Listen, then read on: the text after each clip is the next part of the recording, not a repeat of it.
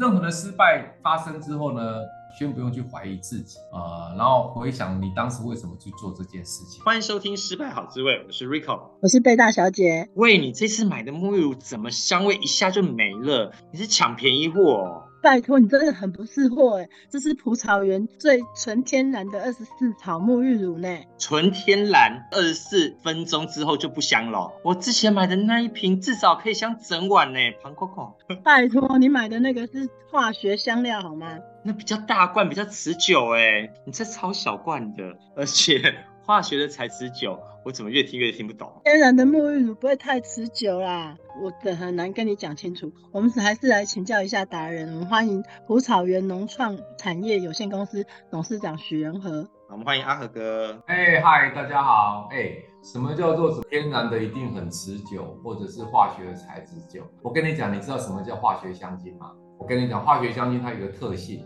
曾经有一个博士讲过，什么叫香精呢？什么叫做精油呢？哦，其实很简单，香精呢就是用了之后呢，它的味道会像鬼一样跟着你一天，那就是化学。对，我们常常被鬼跟着一天呢。最基本的判断，因为精油的东西呢，取自于大自然，其实它在使用的时候呢，它有气味，可是它冲完水之后就没有味道。你这样子会被人家误认为是黑心哎，因为呢，你洗完之后瞬间就不香，要重新洗，一直用一直用才能被鬼跟着一天呢。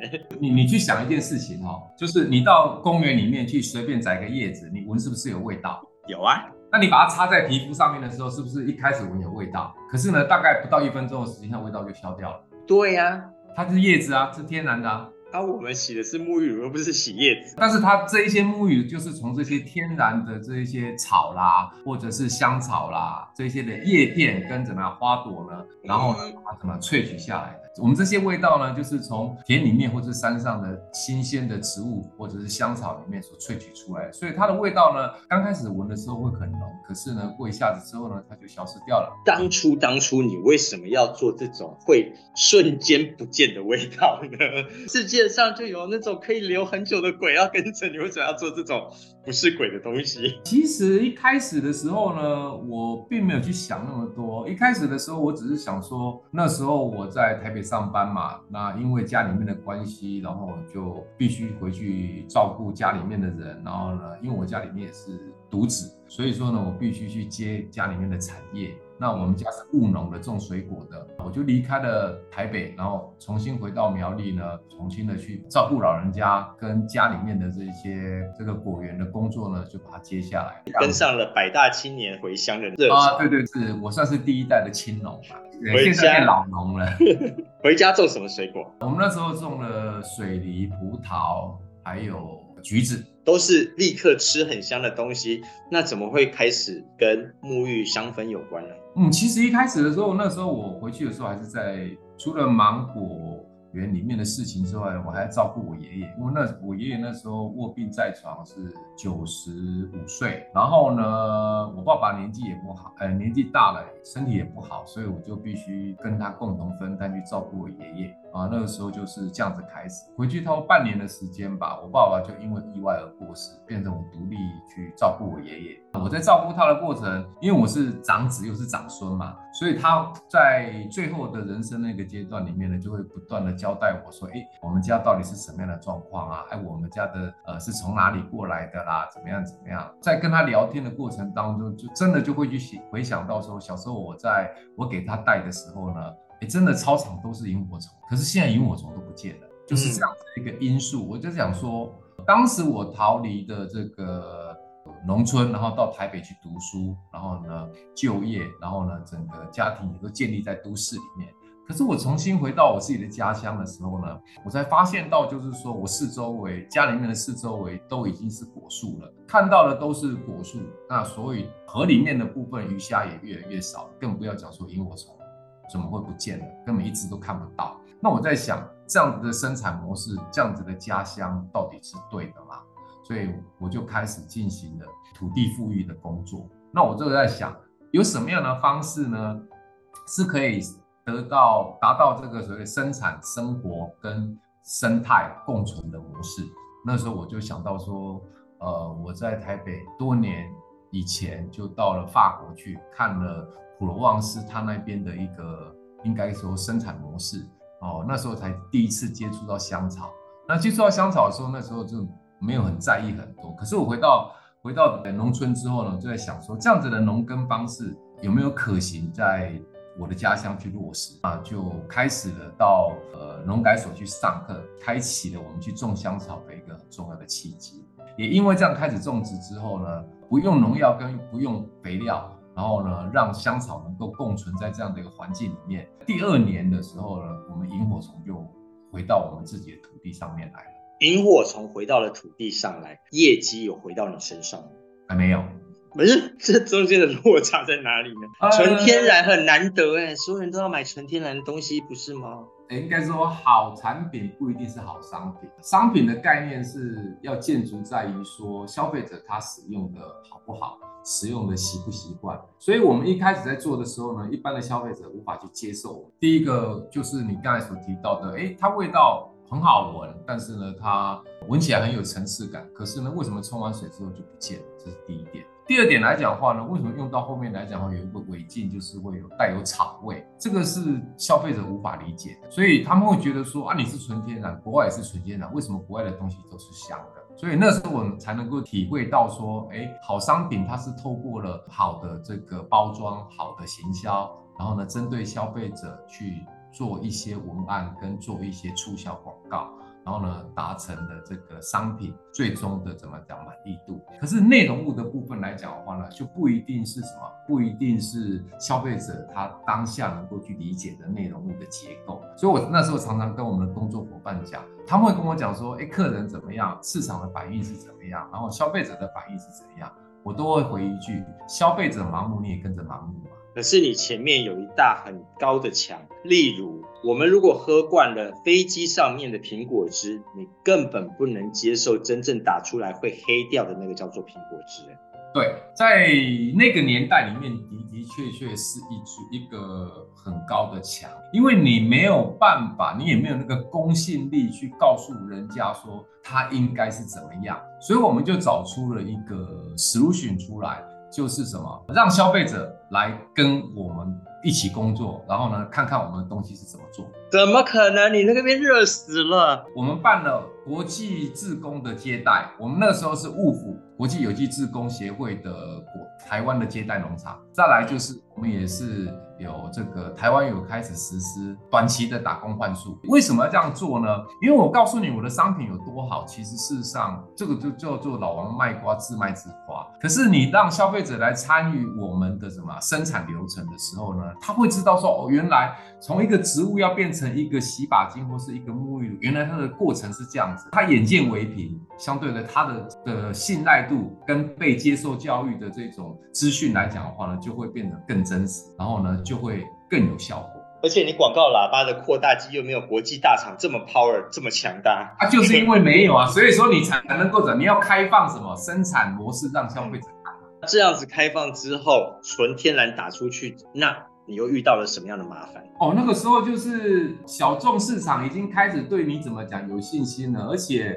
呃，年纪稍长的人，或者是身体不好的人，其实他对我们的东西的满意度、跟感受度、跟回应是特别特别的高。但是，一般的消费者还是怎么样？呃，没有办法跳脱那个这个所谓的品牌迷失。但是反回来来讲的话呢，我当下根本就不知道，我会因为这一撮小众人的意见跟满意，就觉得说我们已经很屌了，很棒。然后我们那时候就开始去怎么讲过，对外去拓展门市啊。我们最高纪录在百货公司开了八个专柜，然后成立了三家门市，北中南各成立一家。哎，有同温层爱你，这本来就是对的啊！你做的做所有是台湾品牌商会做的事情啊。但是来讲的话呢，你瞬间开展出来的，你的员工教育训练来不及做啊。第二点来讲的话，你的商品才几支，你怎么去撑起一个门市、一个专柜的什么？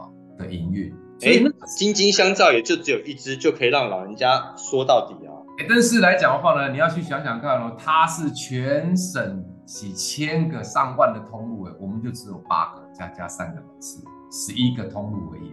哇，舒惨，对不对？又没打广告，所以这一些因素来讲的话呢，都造成我们第一次惨败的一个原因啊，整个亏损达到了一千多万。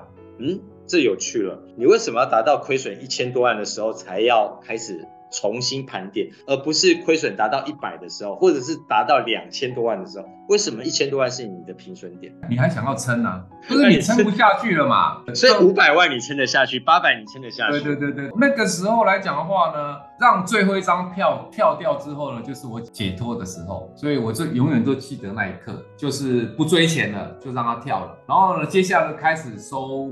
收拾善后，每一个柜跟门市的结束，然后呢，每一个员工的支遣跟要去筹钱，把欠员工的这个薪资啊，各方面还有资遣费。都怎么样都还掉。那个时候我最记得的部分，呃，有很多的工作伙伴很可爱，然后他就会讲说，哎，何哥，其实我们也知道公司的困难，那我们的薪资呢，可不可以折换变成商品？也有这样子的工作伙伴，那也有很多的工作伙伴到劳工局去告我啊，都有。最终来讲，我只跟他们讲一件事情，就是说公司会会拖欠你们，但不会怎么讲欠你们，那会拖一点时间。后来我就请他们给我三个月的时间，然后呢，我去筹出了最后一笔钱呢，把这些欠员工的这些东西全部都还掉，完成了整个收尾的动作。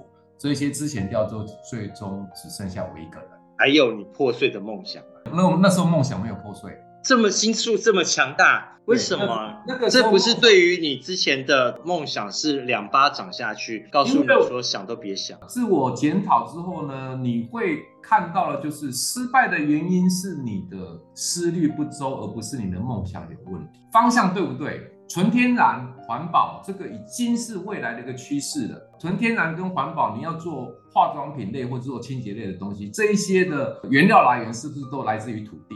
我们自己种植、自己控管，然后自己提炼、自己制造，这个是一个很正确的做法。然后呢，去达到了我刚才说的环境得以保护，消费者可以用到安心的东西，然后市场的知名度来讲的话，因为你的做的这些事情，慢慢的去怎么讲，越来越扎实，这是没有错的啊。等等，长辈一定会跟你讲说，别人国际大厂都做不出来的，这熊当熊三，这熊三。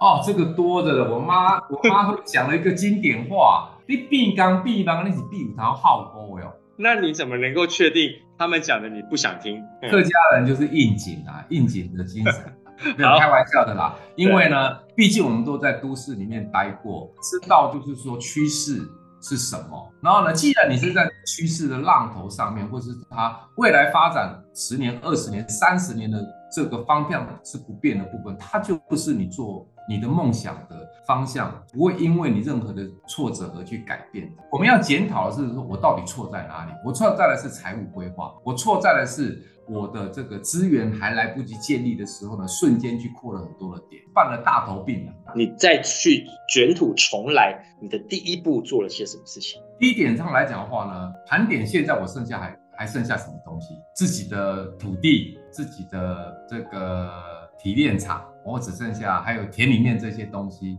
哦，就只有这些东西了。至少田没有卖掉啊。那一些农作物也都还在嘛？怎么做呢？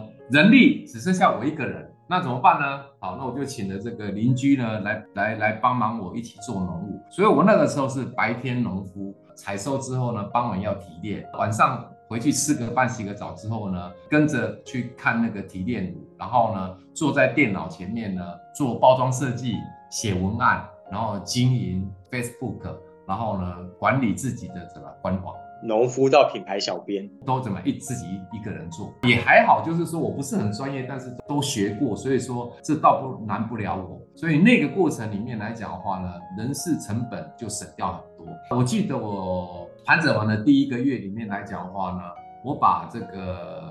战力呢集中，因为我人没那么多了，我把战力集中在所谓的这个线上商里面。然后呢，再来就是我开始哦去摆市集，假日的时候去摆市集，然后呢去透过用传教士的方式呢去告诉告诉人家天然的东西应该长得什么样子，为什么要从田里面去种植这些东西来做这些商品，就是不断的去怎么讲，去建立出客户。跟我之间的一个比较紧密的关系，刚好这一段时间累积的也很多，就他们也实际的来参与。我刚刚不是说我们有办那个一日之工嘛，对不对？嗯，可以一日换宿的部分，那这个部分呢，也很多人呢成为我们的志工。那他们知道说，哎，我们田里面在忙忙不过来的时候呢，哎，他们会过来，利用假日的时候过来帮忙，一起去怎么样去采收这些香草、这些花。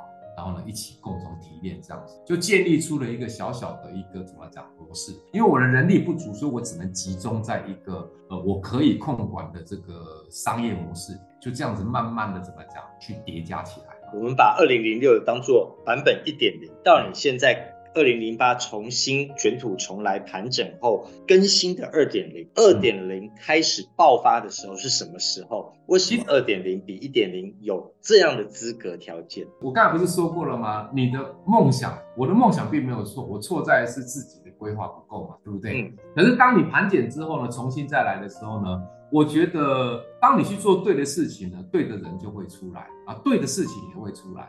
那个时候呢，刚好发生了很多死安事件哦，比如说呃，塑化剂是在那个年代出来的嘛，啊、呃，还有就是这个黑心油，然后呢，帮助我们最大的是胖达人的那个面包加的香香精。原来啊，这个蒲草原啊讲的这个香精跟精油的差别啊，其实那个食安事件里面来讲的话呢。刚好去佐证了我们的讲法，所以说呢，那一次是一个很大的爆发。所以我们那个时候营业额从这个塑化剂到黑心油到胖达人这个所谓的什么香精的这个事件的时候呢，我们的业绩成长了四倍到五倍。哇，你很强哎！魏佳佳、小 S 全部都当做是你的广告代言人。对，没错。但是你要知道，如果我当时去改变了我的方向的时候，这一些实案事件、这些社会事件不会帮到我。对的事情就怎么坚持去做它，时机到了，你才有资格说你已经准备好。人家说你站在浪头上，挡也挡不住。如果按照这个时代的演进，应该有很多中国人来找你了吧？哦，那个时候是巅峰期啊！我那个时候，包含全世界这个薰衣草产量最大的新疆产区，都来组团来台湾参访。那个时候，他们就觉得说，台湾不是薰衣草的产区，为什么可以生产出这么高品质的这个所谓的薰衣草精油？其实我们跟他讲说，自然农野化种植啊，其实那个都是我们这边讲的口号啦。他实际来看的时候呢，我们做了解说之后，其实他们也听不太懂。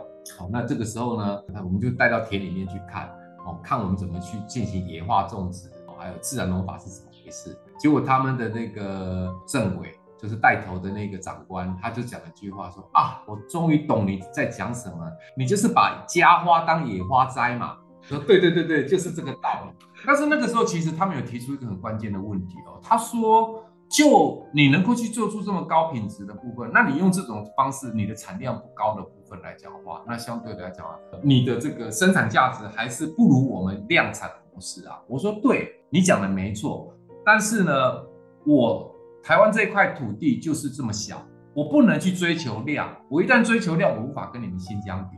但是呢，我去必必须追求值，那我的值够了，相对的来讲，它的这个。末端的价值高了，它能够去 cover 过我的量不足的问题。来自台湾的自然农法的讲师，到了中国巡一圈之后，你应该收到满满的订单呢、啊？呃，并没有哎、欸，嗯，并没有哎、欸，反而是我放弃了那个市场。为什么？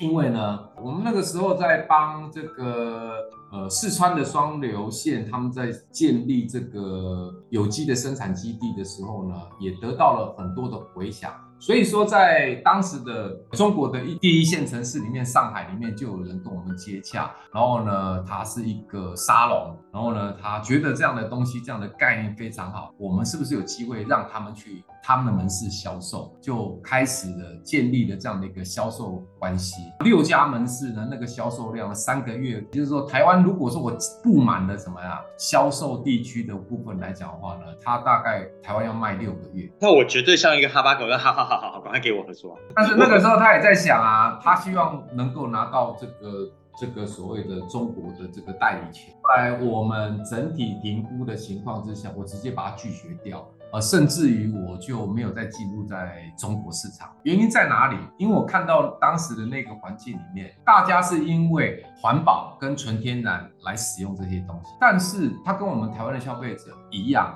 当时的状况是一样的，就是说，哎，那纯天然应该长得是什么样子？他们并不清楚，所以说呢，他那种消费都是一次性的消费，它只是人口基数比我们高而已。哦，你在二零零六的跌倒，会在这个中国再一次跌跌倒，因为我有。第一次的经验了，所以我知道那个市场当中不是我现在要的市场，因为还不到成熟市场。所以那个时候很多人讲说啊，就你就卖一波就好了。哎、欸，开玩笑。欸、对呀、啊，你为什么不卖一波就好了？所以问题是，他卖了之后呢，他的那一些产量的部分，我台湾要种多少？啊，如果说我第二年都没卖的部分，那田里面都还有那些东西，还要增加很多的契约农民。那契约农民他不会因为你销量没有了，然后呢，你的怎么讲？他种植的东西你不能跟他收购。哇，那个作用反弹力更大。那那反弹力是更大的。所以说呢，我觉得以我们这种纯天然的一个市场里面来讲的话，真的在当时是不可能大规模发展，这个是很现实的东西。所以，我们必须认清现实，然后呢，去做一个决断。那一年刚好是我们决定向左走还是向右走的决断。你思考多久决定向左走不向右走？呃，其实不久，三天而已。啊，这三天你做了什么？你就坐在田里面去回想这些事情啊，你到底错在哪里？你第一次到底错在哪里啊？虽然你现在有那么好的时机啦，但是它会不会重蹈覆辙？我们就开始比对，它需要的条件是什么？进中国这个需要的条件是什么？从产量。到种植到产线兜起来的部分来讲的话，你就会发现这个规模，如果说发生在我第一次的时候呢，我跟你讲，我没有办法翻身的，那就不是一千五百万的事情呢，那有可能是整个打趴，是一亿五千万哎，你一千五百万你还可以收拾哦，但一亿五千万的部分你怎么收拾啊？这就是一个天使与恶魔的对话，机会错过不再有哦。我不觉得机会错过了。就不再有，我反而把它看成是老天爷再一次考验。老天的考验永远不嫌多，在确定你对于你自己的初心够不够坚持。对，好，那你能不能去面对现实？你有可能做对的事情，但是呢，你可能时机不对，你你的对的事情会变得。在你思考这三天，你不断问自己的初心，那我们再问一次，那你的初心到底是什么？其实葡萄园的核心价值就是与人共生，与土共生。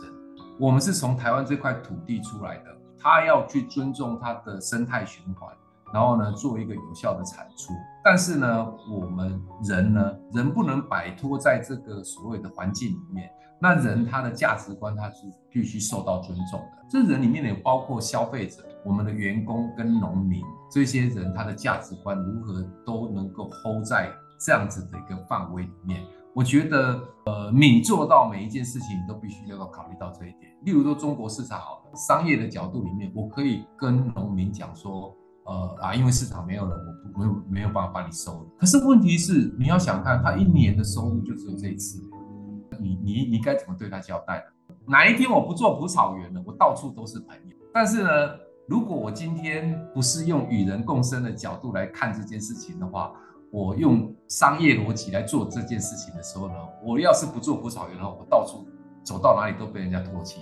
哦，就像那个鼎新魏家一样。对，这个就是所谓的怎么讲，一个很重要的出发点。带着这个初心，我们继续往前迈进。上帝关了你的门，就会给你开一个窗。